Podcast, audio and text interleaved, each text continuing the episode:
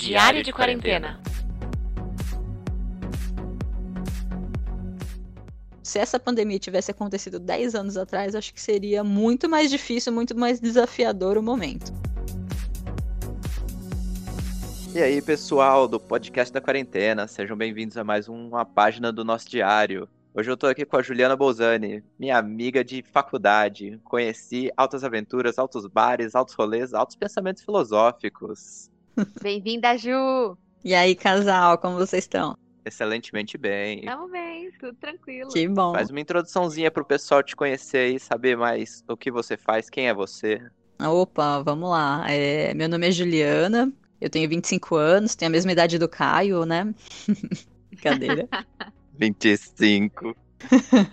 E, bom, eu me formei em engenharia ambiental, não trabalho na área, trabalho hoje na Alelo, já trabalhei no, no Itaú também. E aí, como todo mundo, passando por várias mudanças durante a pandemia. Acho que, lógico, num contexto geral, né, coisas muito, muito tristes, mas também despertou algumas mudanças, né, que elas estavam adormecidas, mas precisavam acontecer. É isso aí, essa sou eu. Bom, então já pra gente começar, conta um pouquinho dessas mudanças que você falou que aconteceram, mas que também precisavam acontecer. Como que você viu mudar um pouquinho da sua, da sua rotina? Foi principalmente no, no trabalho, né? Logo que começou a pandemia, a empresa já colocou todo mundo para trabalhar no home office. Né? Na verdade, na Lela a gente chama de anywhere. Então quer dizer que você pode trabalhar de qualquer lugar, não precisa necessariamente ser na sua casa. Antes a gente tinha um dia por semana, né, do, do Anywhere, e aí a gente ficou 100% em casa. Já vai fazer aí, acho que, quatro meses, né, que a gente tá, tá distante. E assim, né, tem sido um pouco difícil porque, né, tem muita gente que a gente gosta, o, o pessoal é diferente, né? E também tem a questão, né, existe um aprendizado informal, acho que quando você está em um mesmo ambiente. Então, assim, tem sido né, desafiador trabalhar remotamente, né, até para assim, a construção de alguns protocolos. A gente não sabia muito bem como que ia funcionar. É, poxa, a gente tem comitês que a gente faz mensal, bimestral, como que isso vai funcionar à distância? Mas no geral, assim, até a gente foi surpreendido assim positivamente a gente tinha um fórum mensal que precisava estar pessoas lá com a gente na sala. Só que o que acontece é que a gente tem pessoas que trabalham no Brasil inteiro. Então, quem trabalha, por exemplo, numa praça do Nordeste, no Norte, no Sul, nunca estava lá com a gente. E aí agora, né, que esse fórum ele ficou 100% online, está dando a chance de todo mundo de todo o Brasil participar. Então acho que as interações têm sido mais valiosas, né? A gente conhece um pouco mais de cada praça, das dores e os aprendizados que a gente tem em cada uma. Então foi mais isso, né? O Anywhere ele me surpreendeu positivamente, né? Começo assim, acho que um pouco de aflição, uma certa ansiedade, mas depois a gente começa assim ir navegando mais tranquilo. Legal que você falou que a distância aproximou as pessoas, mas perdeu um pouco do toque do aprendizado indireto, né? Informal. Informal, que é o convívio que traz isso, né? E não o trabalho. É isso. Por exemplo, eu já tô na empresa aí já faz quase quatro anos. Então eu conhecia os interlocutores, né? Quem que eu tinha que procurar. Agora, por exemplo, a minha prima, ela trocou, não só minha prima, mas muita gente, né? O mercado, ele até que tem absorvido algumas demandas, mas tem pessoas que trocaram de emprego durante a quarentena. Poxa, a experiência dessas pessoas eu vi que não tá tão legal. Falou, putz, eu não sei quem procuro, né? As pessoas ainda não contam tanto comigo. Então, como ir ganhando espaço, né? Olha, é um ponto que eu nem tinha pensado ainda, porque se, vamos supor que foi tudo online. A sua entrevista, a sua entrada, você só fala com as pessoas pela webcam. E você não vai em outro setor ali, né? Você não vê alguém e fala, oh, eu sou o fulano de tal, e você o que faz? É isso. Caramba. Bom, vamos fazer um exercício aí de voltar um pouco no tempo, mais ou menos lá em dezembro de 2019. Você tinha escutado falar dessa gripe em Wuhan? Onde você estava? O que você fez? Você ouviu? Você não ouviu? Você se informou ou não? Conta um pouco do passado. Sabia. Eu sabia, mas assim, de uma forma mais superficial, é, eu imaginei que poderia chegar no Brasil, sim, né? Por conta. Putz, a gente faz. Né, trabalha com muitos países, né? Importação exportação. Eu imaginei que poderia chegar aqui, sim. Agora, eu não imaginei que iria tomar essa proporção. Então, quando eu soube dessa gripe lá de 2019, é, eu continuei planejando minha vida normal. Não imaginei que as coisas iam ficar tanto em stand-by e a tristeza que ia ser, né? Assim, quantas vidas né, que a gente acabou perdendo nisso. E quando que foi o momento que caiu a ficha, assim, que você percebeu que tinha ficado sério, que tinha chegado aqui no Brasil, que as coisas realmente iam mudar bastante nos próximos meses? Você lembra onde você estava, o que, que você pensou, algo que você tenha visto que capturou essa atenção? Eu lembro, Lucy. É, às vezes a gente acaba né, sendo mais atingido quando é alguém próximo. Então eu só percebi assim, né, a gravidade disso. Não, não que eu só tenha percebido nesse momento, mas eu vi realmente o quão sério era quando foi uma pessoa próxima a mim, né? Pessoa que eu conhecia e que aí eu vi cair doente e brigar contra o, o coronavírus. É, acho que talvez para muitas pessoas também, assim, não para todo mundo, né? Mas para muitas pessoas também tenha caído a ficha. A sorte é que foi no começo, né? Então eu já percebi a gravidade. Lógico que ia tomar todas as medidas, né? Porque é, é orientação, são normas regulamentos. Mas você fica ainda muito mais preocupado e você também incentiva os outros, né? Ó, oh, pessoal, não é para ficar saindo de bobeira, sua família, pessoas mais de idade. Pô, você precisa que faça alguma coisa no mercado? Deixa que eu faço para você, eu levo aí para você, avô, avó. Então aí você começa a ser um emissário também. Pelo menos essa foi a minha a minha experiência. E por ter tido esse contato, essa, essa clareza, né, um, bem cedo, você começou já a ter uma fazer algumas coisas, tomar algumas ações para melhorar e para também mudar a sua rotina dali para frente? Comecei. Primeiro, sim, é uma coisa que melhorou muito para mim foi alimentação, né? Porque no trabalho a gente come fora, aí vai no shopping. Putz, é isso. Às vezes você come de uma forma desregrada também. Eu lembro quando eu tinha aula do MBA, putz, tinha aqueles coffee breaks, aí você comia besteira.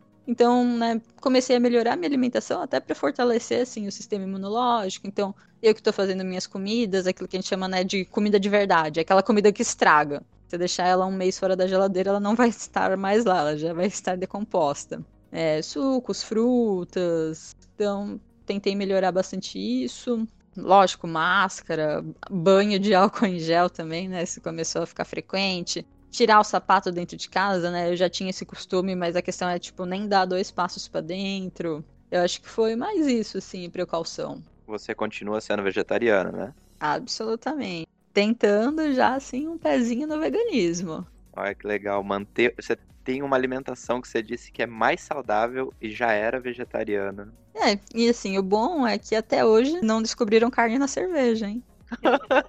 em todo o resto tem, né? Se não é carne, é papelão. então... Enquanto não tiver carne na cerveja, continuarei aí, vegetariana, vegana. Se um dia descobrirem, aí vai dar uma lascada, hein? Acho que não, não vai chegar nesse ponto, não. Estaremos todos tranquilos aqui. Graças a Deus. Você comentou que caiu a ficha quando atingiu alguém próximo de você. Como que tá a sua comunicação, então, com os familiares e amigos? É totalmente online? Ou você vê pela janela? Tem algum encontro com máscara ou não? Como é que tá? Teve, teve, teve encontro, mas é, mais assim, da, da família. Isso só uns três meses depois que a gente estava em pandemia. É... E ainda assim, né, os encontros da família que costumavam ser maiores em datas comemorativas, por exemplo. A última vez, a primeira e última vez que a gente se encontrou foi no Dia, no dia dos Pais, desde março. É... Então quebrou, né? Antes, quando era toda a família, agora dividiu uma parte na sexta, uma parte viu no sábado e uma parte viu no domingo. Porque estava é, muito difícil assim, a questão da saudade, Aí a gente fica preocupado, tem outras coisas que também podem ter desdobramento de você não sair de casa, não tomar um sol. É, até gente que é um pouco mais velhinha, geralmente é, minha avó ela dava uma voltinha no quarteirão, aí agora ela estava sem fazer isso, estava se sentindo né, sem disposição. Aí a gente começou a ver outras formas, de repente dar um passeio de carro, poxa, tomar um sol, ver gente, é, e foi indo nessa linha. Né? A gente só se viu mesmo no Dia dos Pais. E como que tá o seu consumo de, de notícias nesse período? Você procurou buscar e ficar sempre atualizada com os números? Ou você procurou manter uma certa distância das notícias, claro, se informando, mas também não ficando nessa pira de saber tudo sempre o que estava acontecendo, os dados, etc. Ah, eu acho que sim, é algo intermediário. Então, assim, sempre um pouco né, antes de eu me conectar para o trabalho, eu costumo ligar a notícia para ver né, o que está acontecendo no Brasil, no mundo, e até para saber, poxa, tem alguma vacina que está vindo aí, ou a gente ainda está muito distante disso. Agora, não deixava a TV o dia inteiro ligado também, porque isso começa a dar uma balada, né? É muito triste. E algumas coisas a gente tem que tentar é, absorver, mas não dá para levar tudo pro fígado. Então, acho que eu tinha uma fonte de informações no dia, mas era aquilo. Uma vez ao dia que eu tentava me manter bem, bem informada. E diz então, nisso de informação e nova rotina e trabalho em casa, conta se você precisou aprender, reaprender algo novo. Muita coisa nova. É, ferramentas de trabalho, então nossa ferramenta basicamente ela virou Teams, né, do Microsoft. Não que fosse muito difícil, né, mas não era algo que estava tanto no nosso dia a dia. É, uma coisa muito legal também foi o DocuSign, então, por exemplo, quando a gente tem que assinar algum contrato, antes era algo macarrônico. Então, né, nosso contrato chancelado, a gente mandava para o parceiro. Eu tenho um parceiro que eu sempre mando muita coisa lá em Minas Gerais, em Nova Lima. Aí eles assinavam, mandavam para a gente a via física, a gente assinava e mandava para eles a versão final. Algo terrível. Então agora com o DocuSign, né, é tudo eletrônico, é mais barato, mais ágil, sem papel. Então isso foi uma coisa bem bacana. Acho que foi principalmente isso, né? As duas ferramentas que eu comecei a usar mais. É, glória à revolução do não papel. a gente melhorou a internet também. Isso é um ponto. Evolução do não papel, acho que né, agora cada dia menos estamos usando papel. Ficava até pensando, nossa, na época da faculdade usava prancheta para desenho, esquadro, transferidor, agora você faz tudo via internet. É... tinha cota de impressão, agora acho que não vai mais precisar, você vai entregar tudo online. Nossa, todo o salário ia lá pro Xerox do Roger. Agora o povo leva um notebook e é isso aí, né? Manda as fotos das matérias pelo WhatsApp, é muito melhor. E mas na sua rotina de casa, o que que você mudou e aprendeu, reaprendeu? Você falou das, das comidas, Ju, você já cozinhava antes ou foi alguma coisa que você está se desafiando agora nesse momento? Eu sempre curti muito cozinhar, Lucy. Sempre assim foi para mim algo que me relaxava. Só que eu tinha mais o costume de fazer isso de fim de semana. E é verdade que, assim, eu, eu gosto bastante da minha comida. Então, eu gostava de cozinhar para mim, porque eu sabia também que ia ser o meu gosto, não ia ter que ficar caçando carne para tirar, nada com muito óleo. É, e agora sim, tô conseguindo explorar mais isso.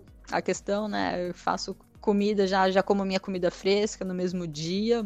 É, então, isso foi bom, não ter que ficar comendo tanto fora no começo da pandemia, os horários de trabalho eles estavam um pouquinho malucos, né? Então, tava todo mundo meio assim, putz, será que agora eu posso sair para almoço? Que hora será que eu me conecto? Tudo bem se eu me desconectar às 18? E agora, né, já tá surgindo mais um consenso, assim, pessoal, ó, os horários são esses, não precisa ficar trabalhando além do horário. Então, isso, isso melhorou bastante.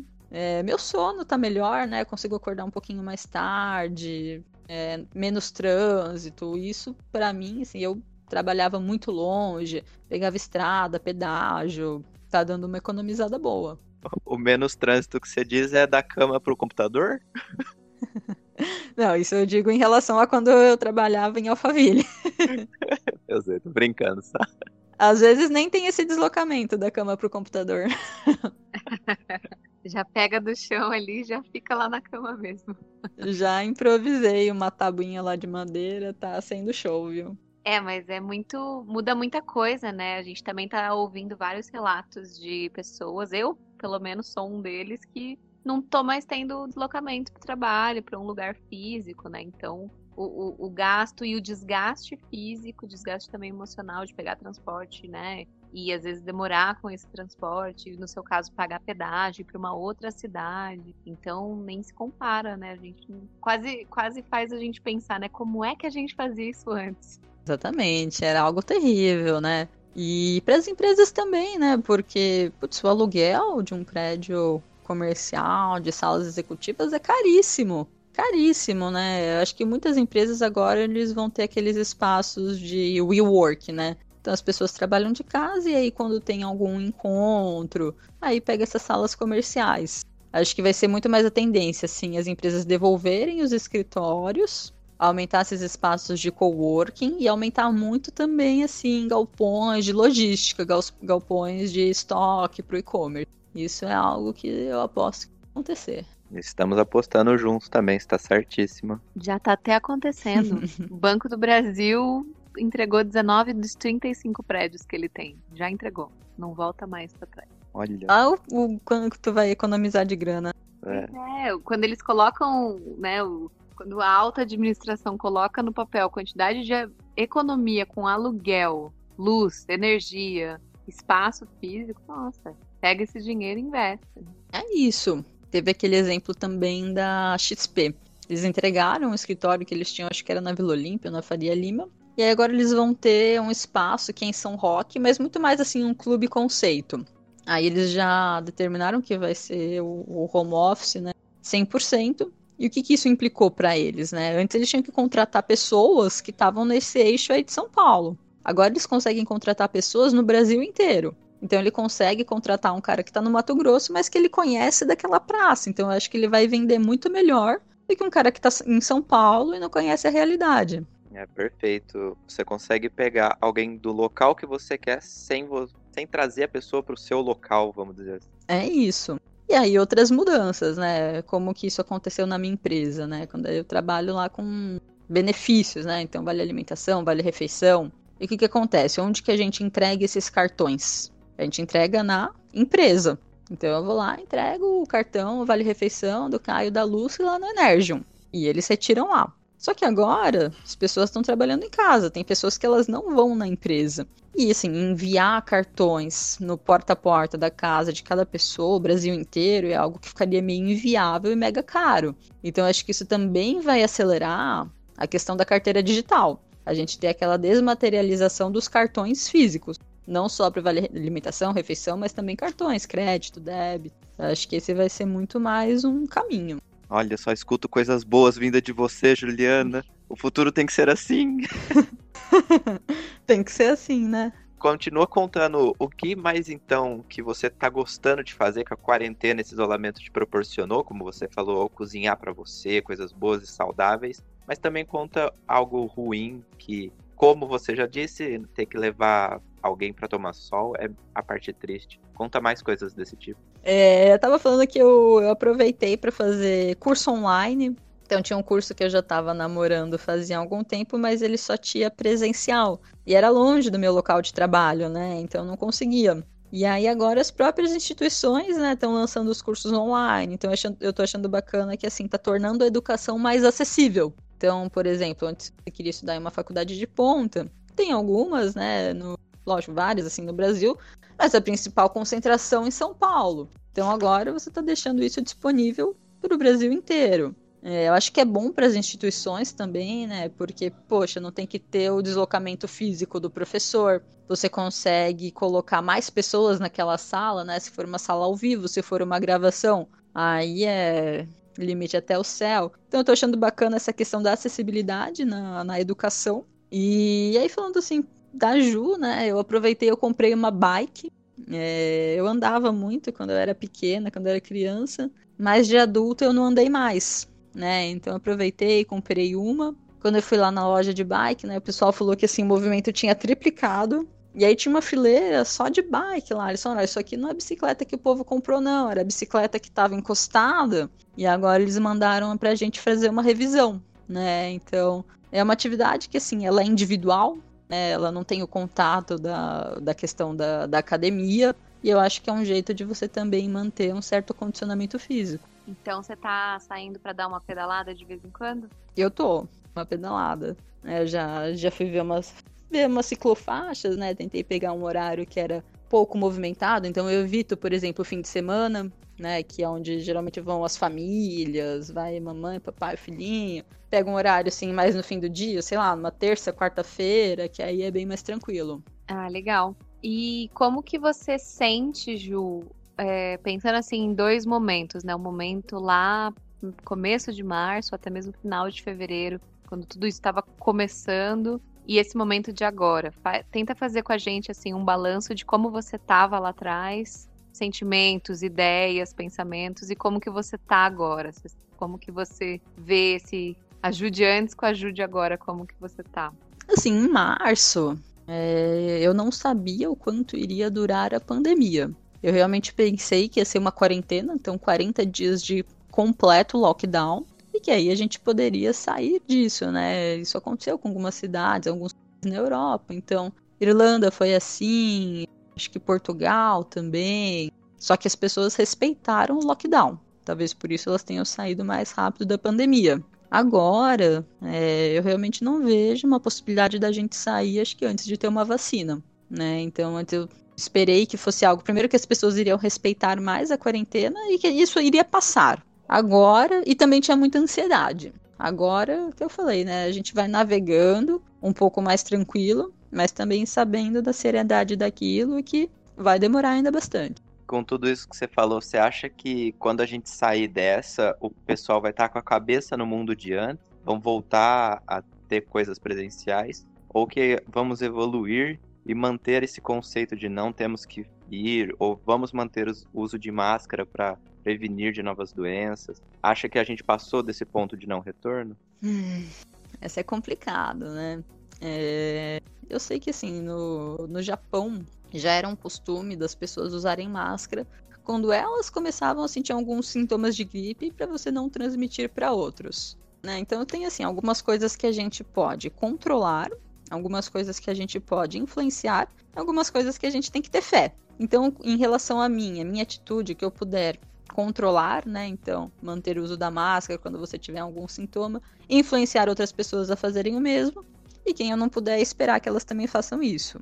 É, eu acho que a gente não vai voltar igual. Mas, é, como sempre, né? O Brasil é muito grande, ele é muito diverso, eu não acho que vai ser para todo mundo. E pensando como que você tá também nesse momento de bem-estar físico, bem-estar emocional, bem-estar mental, tem alguma coisa que você esteja fazendo para melhorar, para você conseguir ficar bem, para conseguir chegar num, num equilíbrio e tentar não pirar com, com tudo isso que está acontecendo?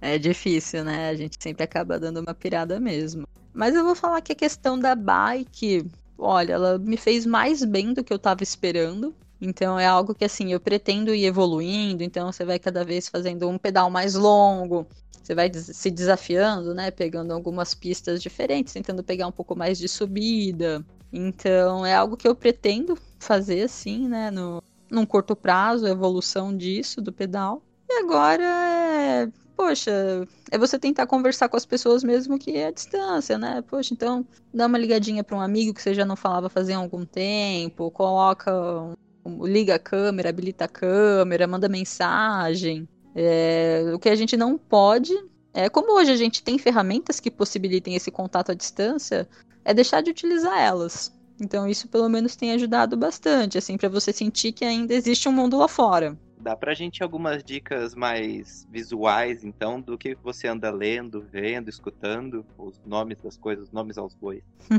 o que, que eu ando lendo e fazendo? Cara, eu tô vendo muito vídeo de bike. é, eu tô curtindo. É, eu gosto muito de, de jogos de tabuleiro, então eu também vejo alguns gameplays de alguns jogos que né, eu, eu quero comprar. Então, acho que bastante isso. Deixa eu ver o que mais. Tem algum jogo que você tenha comprado nesse período? Nossa, Lucy, vários. Acho que a coleção ali ela, ela duplicou, pelo menos. Eu gosto muito de jogos. Já vai abrir um Ludus, um Ludus da Ju. Ó, já dá pra abrir um Ludus, viu? Às vezes quando. Lógico, isso antes, né? Mas agora pra levar, vou precisar, tipo, daquelas caixas de entregador, sabe? Do iFood, porque tá difícil de carregar eles. É... Pô, acho que foi mais isso, a questão do, dos jogos, né? Vai demorar ainda um pouco para poder jogar com todo mundo, mas é isso. O livro, Sangue 1, que era da, do, dos Jogos Vorazes lá, eu li também. Assistindo bastante Netflix, assistindo bastante Amazon, graças a Deus hoje a gente tem isso, né? Eu lembro que na época da faculdade não tinha. Então, me sentia muito mais isolada, né? Se pensar 10 anos atrás, não tinha Netflix, Uber, iFood. Então, era muito mais difícil aproveitar que hoje a gente tem um momento que, que tem, Né? Se, isso, se essa pandemia tivesse acontecido 10 anos atrás, acho que seria muito mais difícil, muito mais desafiador o momento. Então, assim, vendo o copo meio cheio, é isso. É ótimo mesmo. Isso porque você morava em república, né? E conseguia ter mais pessoas dentro da casa. Imagina quem morava numa kitnet, se tivesse numa pandemia, ia ser bem triste. Nossa, ia ser muito difícil, né? Nossa, mas é bem legal esse exercício que você fez, pensar o momento que a gente tá no mundo de 10 anos atrás. Acho que seria bem mais complicado. ia ser um filme de terror, né? Nossa, super. A internet ia ser um terror.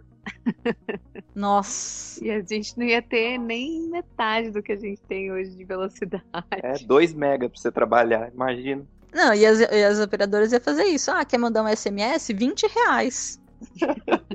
Porque é sempre assim, né? Enquanto uns choram, outros vendem lenços. Ia ser desse jeito. Total, total. Ô, Ju, e conta pra gente qual que vai ser a primeira coisa que você tá planejando fazer quando tudo tiver seguro, quando a gente estiver num momento que for seguro sair, voltar a encontrar pessoas, a poder tocar pessoas. Que você vai fazer? Nossa. ah, acho que é o que eu fazia antes. Putz, é encontrar mais a família, é encontrar mais os amigos, é combinar um barzinho, é o toque, é convidar pessoas para sua casa, você ser convidado para casa dos outros. Putz, saudades até de um churrasco. Quão irônico essa frase, você falando. Caramba, né? Vamos melhorar. Tá gravado pra posteridade, a gente tem provas. Saudade de uma chopada, uma chopada. Acho que é isso, né? É voltar a ver as pessoas. Ah, e você quer, nesse clima de coisas boas que vão acontecer, a gente tá só esperando o momento certo para isso, com paciência, muita resiliência. Quer deixar uma frase final para a galera que está ouvindo a gente aqui, alguma coisa que tenha te ajudado nesse momento? Ou só uma, uma dica final para quem nos escuta? Vamos lá, é, é tranquilidade, se cuidem, fiquem bem, né? Se estiver passando por um momento difícil, busque ajuda, busque as pessoas, né? Ainda que uma forma à distância, elas continuam lá para você. Então é não ter medo de pedir ajuda. Muito bem. Bonitinho. Só tenho a agradecer, Ju. Obrigada por ter participado aqui com a gente, por ter trazido essas ideias. Foi muito legal o papo. Oh, sua visão é muito legal e esperançosa, assim. Se tudo que você falou de bom, óbvio, acontecer, nossa, eu quero estar nesse mundo. É, eu também quero. E obrigada, viu, pessoal, pelo, pela oportunidade, pelo, pelo convite. Falei que o meu conhecimento de podcast ainda era um tanto quanto tímido, mas depois eu comecei a procurar um pouco mais e é algo que realmente me interessou. Ah lá, abrindo novas portas, parabéns. E com certeza você vai achar um podcast de pedal, Ju, tenho certeza. Nossa, isso é verdade, deve ter bastante. É, né? Espero. Obrigado novamente pela presença, Ju. Obrigada, Ju. Um beijão para você. Obrigada, pessoal. Beijo.